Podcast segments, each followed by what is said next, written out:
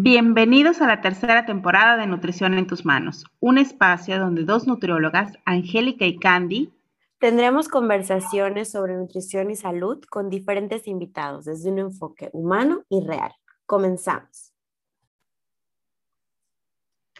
Hola, ¿qué tal? Bienvenidos a un episodio más de Nutrición en tus manos. Bienvenidas a, bienvenidos a esta tercera temporada y a este episodio que estamos seguras que le va a encantar porque tenemos una gran invitada. Eh, estamos en este episodio con Pamela Balsulto, que es nutrióloga, médico cirujano y actualmente está estudiando una maestría en nutrición clínica en el Instituto de Salud Pública.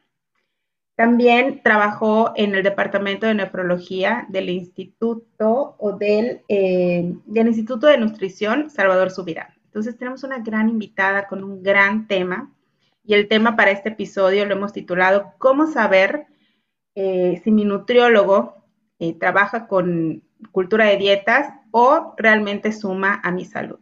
Gracias y bienvenidas. Gracias, Angie, bienvenida. Pam, bienvenida. Gracias, gracias, gracias. Bueno, pues vamos a empezar. Angie, no sé si quieres hacer la primera pregunta.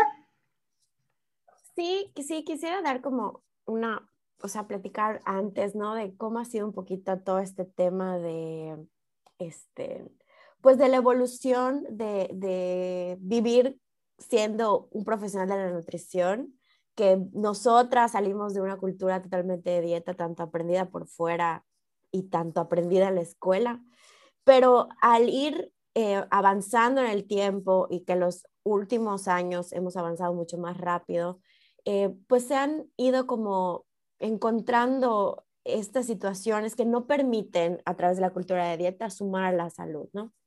Entonces, eh, encontrar un equilibrio también en esto, porque, por ejemplo, ahorita tú nos vas a decir, ¿no? Hay pacientes que necesitan apegarse a un plan tal cual, ¿no? Cuando son temas agudos o son temas crónicos ya con muchas complicaciones, pero los que aún estamos a tiempo de mejorar nuestra salud y no llegar a temas de complicaciones, podemos entrar a un mundo de salud mucho más, mucho más em, eh, intuitivo, mucho más eh, adaptado a nuestra vida. ¿Cómo lo ves tú, Pame? ¿Qué opinas?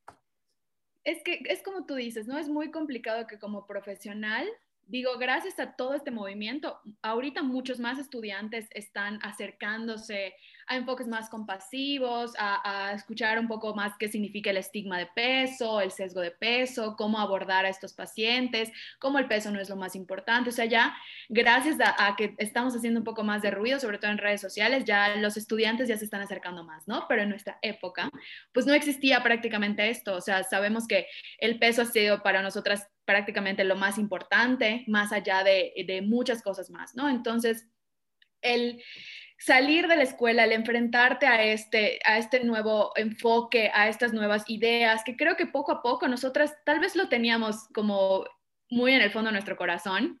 Y conforme empezamos a tratar pacientes y a ver pasar los años y a más pacientes, ¿no? Nos fuimos dando cuenta que tal vez habían cosas más importantes que el peso.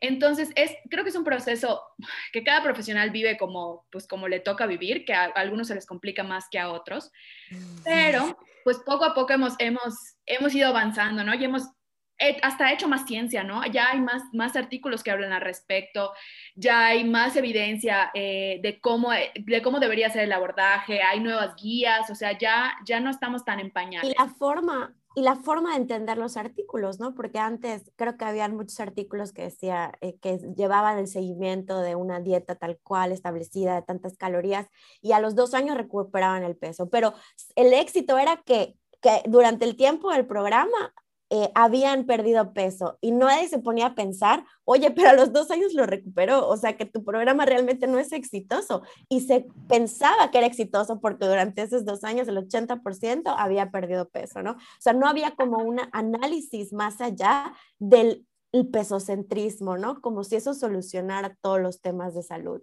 Y abrir este enfoque, abrir este, esta, como este criterio pues no es fácil, ¿no? Porque venimos formados de determinada forma, como tú dices, y, qué padre que las nuevas generaciones eh, tengan la oportunidad de, mezclarse. Hace unos días estábamos en un live, Candy y yo, que nos invitaron a, a, este, a, pues a participar y habían estudiantes, ¿no? Y habían estudiantes pues muy apegados a este como el librito, ¿no? Y una vez, es que, es que pues está gorda, o sea, tiene que perder peso y hasta se terminó saliendo del live porque, porque le causaba mucho conflicto, pero hacer este ruido al final siempre va a dejar ahí la semillita de, de, de, de, como luego el autocuestionarte, ¿no? Y cuando tienes la experiencia y cuando... Em, lo vives con pacientes o, y también a veces contigo mismo, te vas dando cuenta de cómo manejar tu criterio en estos temas. Y entonces, el, la pregunta igual sería, ¿cómo, ¿cómo escoger a este profesional de salud que no está, obviamente, eh, centrándose nada más en nuestro peso o nada más en estos indicadores que pueden ser como muy superficiales? ¿Cómo, cómo, cómo reconocer que mi nutriólogo al final del día va, va, a sumar a mi salud en todos los aspectos y con todos los pilares que incluye la salud. Pues mira, para empezar, aunque pueda sonar muy obvio, creo que es muy importante eh, estar muy, muy, muy bien informados de si mi profesional de la salud es realmente un profesional de la salud, ¿no? O sea, si realmente tiene una cédula, o si nada más es un coach de vida o algo similar, ¿no? O sea, o un influencer o lo que sea, ¿no? Entonces, que realmente estas personas que nos den consejos sobre nuestra salud o sobre nuestra alimentación o sobre nuestra actividad física o hasta sobre nuestra salud mental, pues sean personal, sea personal certificado realmente, ¿no? Digo, eh, sabemos que obviamente ahorita mucha gente eh, puede ejercer sin cédula, entonces eso es como muy importante dejarlo claro, que nos eh, aseguremos de que el profesional tenga cédula, ¿no? Y ya en segundo lugar, pues a veces dicen que sí, es muy fácil darnos cuenta cuando el profesional nos está proponiendo cosas que simplemente suenan a magia, ¿no? O sea, si lo que te está diciendo no, en algún cierto punto, aunque tú no tengas nada que ver con la salud, no te hace clic o te suena medio ilógico, pues entonces es una, es una alerta roja, ¿no? O sea, si te está ofreciendo productos, pastillas maravillosas, masajes, he leído publicidad hasta de inyección contra la obesidad y, y cosas así medio extrañas, pues ahí hay que dudar. Digo, yo entiendo que ante la desesperación o ante, ante las ganas de querer ganar más salud o, perder peso, pues a veces nos vamos medio con la finta, ¿no? Pero también hay que utilizar un poco nuestro sentido común para darnos cuenta que realmente lo que nos están vendiendo y a qué costo nos lo están vendiendo, ¿no?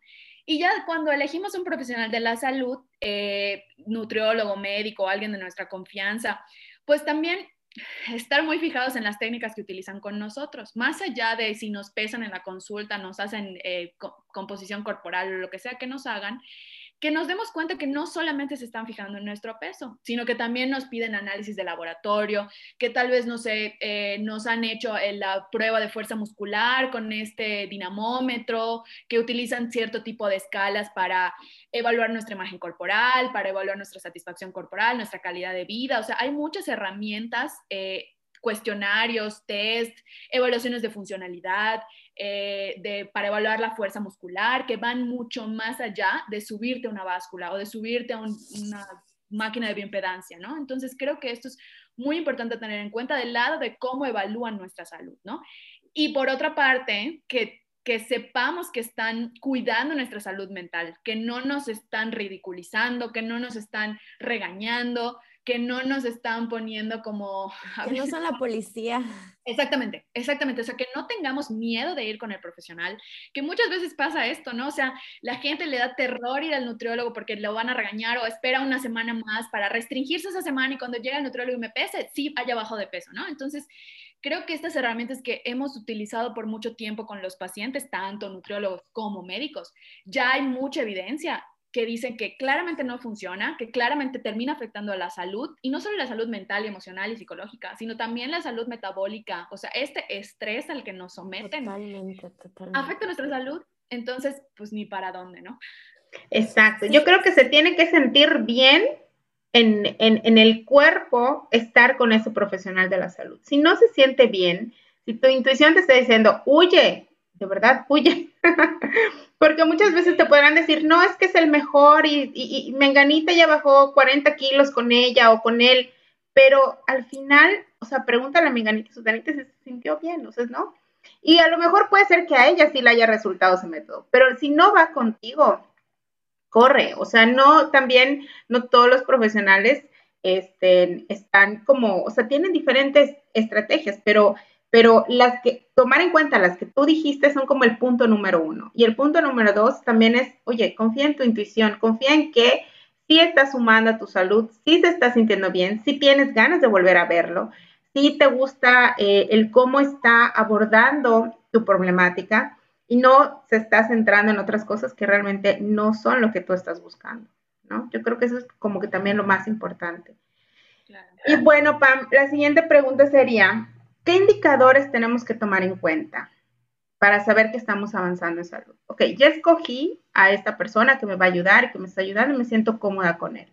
¿Cómo, además del peso, de la báscula, yo puedo medir que estoy progresando?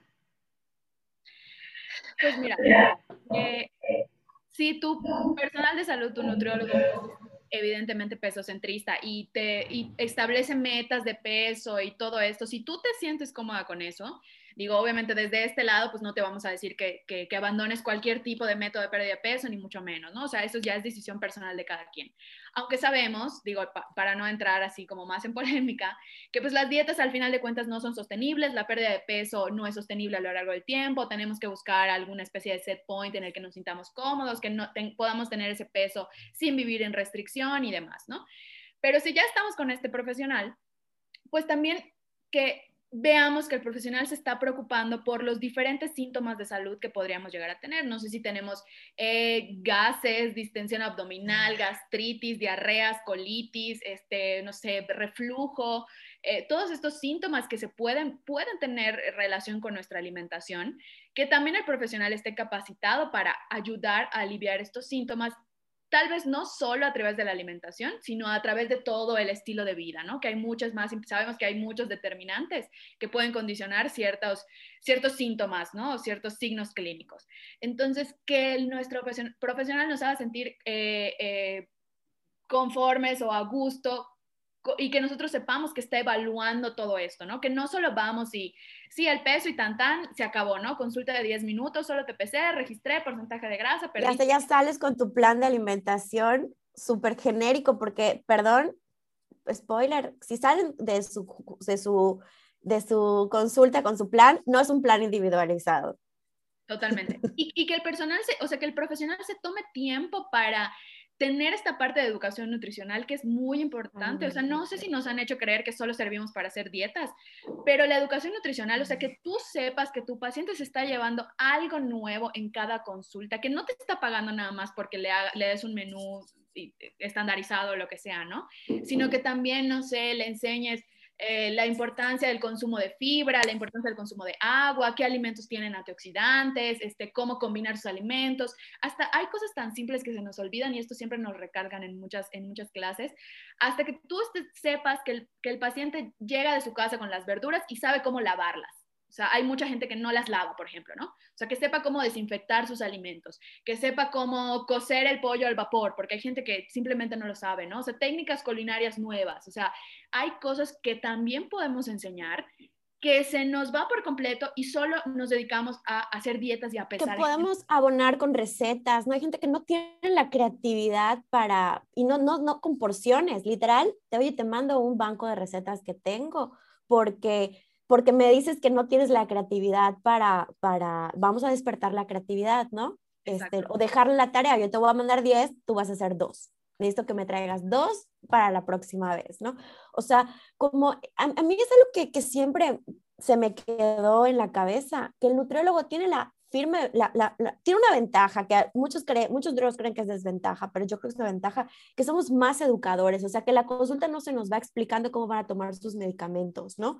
Sino que tenemos un tiempo increíble en una consulta para explicarles muchísimas cosas de, los que, de lo que está pasando en su cuerpo, qué pueden hacer eh, para, para contrarrestar ¿no? estos temas.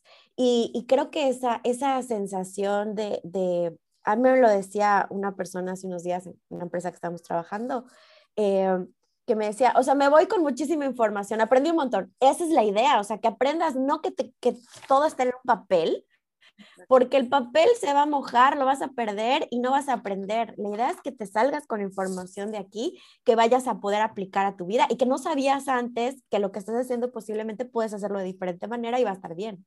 Exacto. Y creo que también es importante desde dónde te lo dicen, porque también nos han educado como nutriólogos y como médicos a sentirnos jerárquicamente superiores a los demás que no son de la salud, ¿no? O sea, que yo te digo que esto tienes que hacer porque esto tienes que hacer y que si no, te vas a morir porque no estás comiendo así y porque no estás haciendo esto. O sea, igual es importante desde dónde como nutriólogos o médicos damos la información y cómo hablamos con los pacientes. A mí muchas veces me tocó eh, en consultas renales escuchar, no sé, al nefrólogo diciéndole que si no dejaba de comer carnes iba a entrar en hemodiálisis y se iba a morir, ¿no? Entonces, ¿cómo damos... Con amenazas, ¿no? Sí, es totalmente violento, es totalmente violento y es violencia, es violencia eh, de profesionales de la salud, porque no, no hay forma que eso haga sentir bien a la otra persona. Exacto. Qué fuerte. La culpa, la culpa no, la culpa no modifica o no moldea. En, nuestras clases de comportamiento nos han enseñado a decir, no, a no decir modificación de hábitos, sino moldea, moldeado de comportamientos, ¿no? Entonces, de ninguna manera vas a moldear un comportamiento si actúas a través de la, de la cultura del miedo, ¿no? O sea, no, no vas a ganar nada y solo vas a hacer que el paciente viva más estresado. Entonces, que tú le des sí que le des información, nadie está diciendo que la información no se le da al paciente, se la tienes que dar, pero que ya él decida a partir de dónde va a empezar a seguir esas recomendaciones o cuáles sí, cuáles no. Al final de cuentas es completamente decisión del paciente, o sea, tú le expones cuáles podrían ser los riesgos, cuáles podrían ser los beneficios y ya él decidirá, ¿no? No hay que ponernos así como impositivamente a, a todos, ¿no? Claro, dar información no es lo mismo que una amenaza, ¿no? O sea, no es lo mismo, simplemente es bueno, o sea, es, como de una manera eh, un poquito más amable decirte las consecuencias o decirte las cosas, pero no como una amenaza de te vas a morir, o sea, sino simplemente pues esto está pasando, esto va a pasar, esto puede ocurrir en tu cuerpo, pero la decisión es tuya y en, y en ese momento la decisión es tuya, es empoderarlos de su cuerpo, de su salud y también deslindar al profesional de esa situación, ¿no? Porque el que termina llevando a cabo las acciones, pues es el paciente. Entonces, este, exacto, o sea, por, nos gusta mucho este eslogan que nosotros le pusimos a la empresa, nutrición en tus manos, porque creemos que empoderar o darle la información y que ellos se sientan con el poder de hacer lo que necesitan hacer en pro de su cuerpo es muy importante y es lo que, a donde creo que tiene que evolucionar todo este esquema de, salud términos generales. Puede ser de nutrición, de medicina, de lo que sea, ¿no? Claro. Pues Pam, ya para finalizar, quisiéramos que nos dejes como un reto, un reto para poder este, identificar eh, tanto al profesional de salud, escoger a nuestro profesional de salud, como también eh, saber qué otras cosas además del peso, en qué otras cosas además del peso me tengo que centrar este, para sentir que estoy avanzando en términos de salud. Entonces, ¿cuál sería el reto que tú nos dejarías para trabajar estos dos puntos? Pues mira, creo que una de las cosas más importantes que tienen que ver, que tal vez no, no sea específicamente para esto, pero que tienen que ver con, es evaluar nuestro propio sesgo de peso, ¿no? Porque nos han hecho creer que lo único importante en nuestra salud, pues es el peso. Entonces, para ver qué tan sesgados estamos con respecto al peso, podemos hacer un cuestionario que está en línea, que les paso el link, que evalúa precisamente esto, nuestro sesgo de peso, ¿no? ¿Qué tanta preferencia tenemos por cierto tipo de cuerpo? Y obviamente esto nos puede servir para reflexionar qué es lo que pensamos acerca de los cuerpos. Si creemos que tener cierto tipo de cuerpo significa salud, si tener otro cierto tipo de cuerpo significa necesariamente estar enfermo, si creemos que todos los cuerpos deben perder peso, tengan el peso que tengan. O sea, creo que son preguntas que tenemos que hacernos para realmente darnos cuenta qué tan sesgados estamos con respecto al peso. Y continuando, creo que otra cosa importante, pues es también tratar de hacer ejercicios como de este mindfulness, ¿no? De, de volver a conectarnos con nuestras sensaciones de hambre y saciedad y darnos cuenta que esta parte de la alimentación emocional pues no tiene absolutamente nada de malo, ¿no? De aprender a identificar cuándo tenemos hambre, cuándo nos llenamos, cuándo estamos comiendo por emoción, cuándo estamos comiendo por por realmente porque sentimos el hambre física. Creo que son cosas importantes que antes de ir a consulta tendríamos que trabajar nosotros, ¿no? Y si ya elegimos a nuestro profesional y queremos eh, cuestionarlo, porque claramente estamos en todo nuestro derecho, ¿no? Así sea sea una institución pública o sea una institución privada, obvio siempre hablando desde el respeto, pues preguntarle cuál es su opinión, así tal cual, respecto al, peso, ¿no? Al sesgo de peso, si el profesional cree importante estarnos pesando todas las consultas, si no va a evaluar algo más de nuestro comportamiento, si no nos va a preguntar qué comemos todos los días o qué actividad física hacemos o cuál es nuestro nivel de estrés.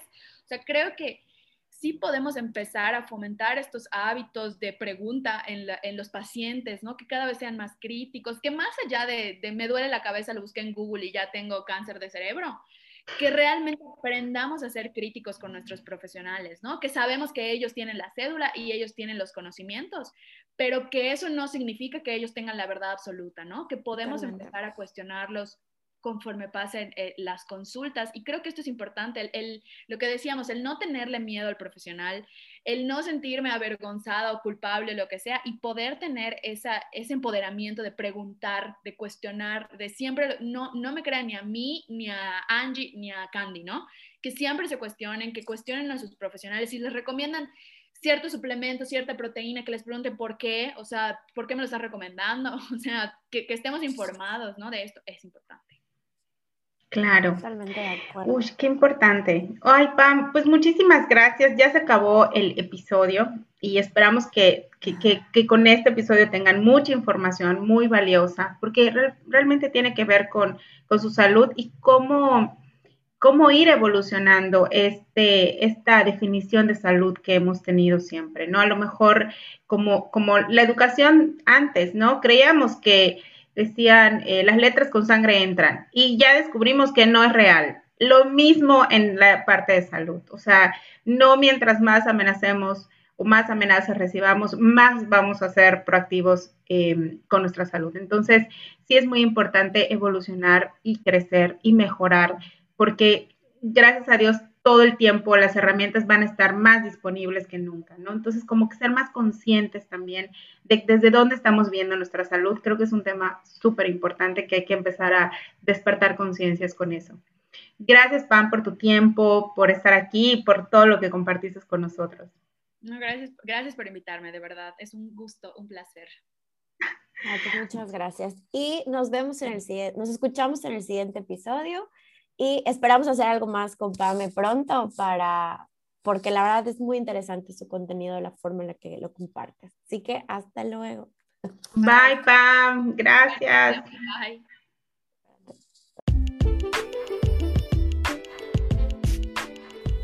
Muchas gracias por habernos acompañado en este episodio. Nos escuchamos en el siguiente, pero antes de eso, esperamos nos contactes y nos digas qué opinas y nos hagas saber tu punto de vista en Instagram, arroba Nut en tus manos. Estaremos posteando información de nuestros invitados y del desarrollo del tema.